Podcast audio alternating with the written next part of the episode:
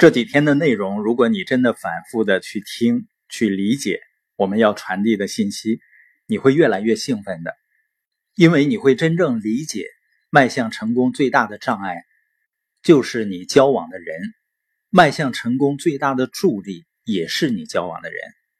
所以，我们说，告诉我你和谁来往，我就知道你是什么样的人。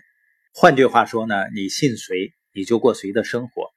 即使是像耶格取得了今天这样巨大的成就，但是他在生意起步的时候，他周围的朋友都在嘲笑他，说他很愚蠢。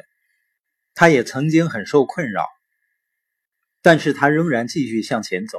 当他推荐了一些百万富翁，当他给这些人做聚会的时候，这些人认为他是天才。他发现呢，他一文不名的朋友们认为他太愚蠢，而富人们认为他是天才。那他该听谁的呢？那对于你来说，你会受谁的左右呢？你是希望成功的人给予你力量，那些实现财务自由的人帮助你拥有他们享有的那种生活呢？还是希望贫穷的人来教会你如何成为贫困者呢？耶格先生在生意早期曾经有一个年轻的生意合伙人，这个年轻人呢，把他们的父母也带到生意里面。有一次呢，耶格先生去给他们家里做聚会。这个年轻人的父母呢，非常成功，也非常富有。当他父母邀请的客人出现了以后，这个年轻人的母亲先站起来说话。他说：“我们有一条规矩，我们邀请来参加聚会的朋友，他要么加入进来，要么就从我们交往的名单中消失。”那一刻呢，耶格先生感到强烈的震撼。以前很多朋友呢，听完生意计划以后会问他：“我的朋友们会怎么想？”但是你看呢，那些真正的富人，他并不担心别人会怎么想，他开始理解了财富思维的力量。因为成功的人不会嘲笑伟大的想法，所以如果你真正能够理解贫困思维是常态的话，你就不那么容易受到打击了。当然呢，还是有很多人因为周围人的打击退出了。他也许不知道，他是以一种善良的方式背叛了他的家人和孩子，这是他的选择。但是对于我来说呢，通向财务自由是唯一的路。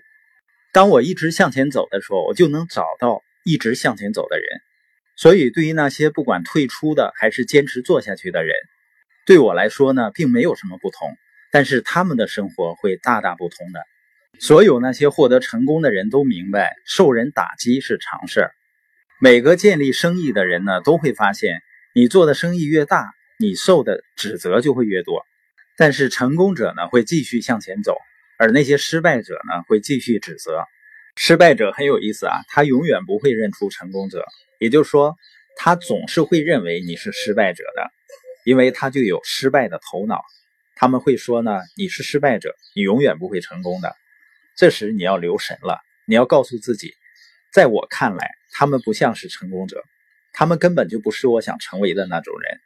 因此呢，如果他们认为我是失败者，那他们就是镜子照多了，还以为我跟他们一样呢。而成功者呢，会认出成功者，成功者不会四处游荡，见人就说你是一个失败者。我认识的那些最成功的人，会见人就说你能做到。我们要记住的就是，如果你害怕批评，那你离开这个世界的时候，你会一事无成。如果你希望在阳光下占据一个好的位置，那你就要想到会有酷热的天气，甚至会有沙子打在你的脸上。如果你知道你所做的是正确的，那么批评它就是一种赞扬了。本节播音的重点呢，如果你想成功，你就得学会被人击打而屹立不倒。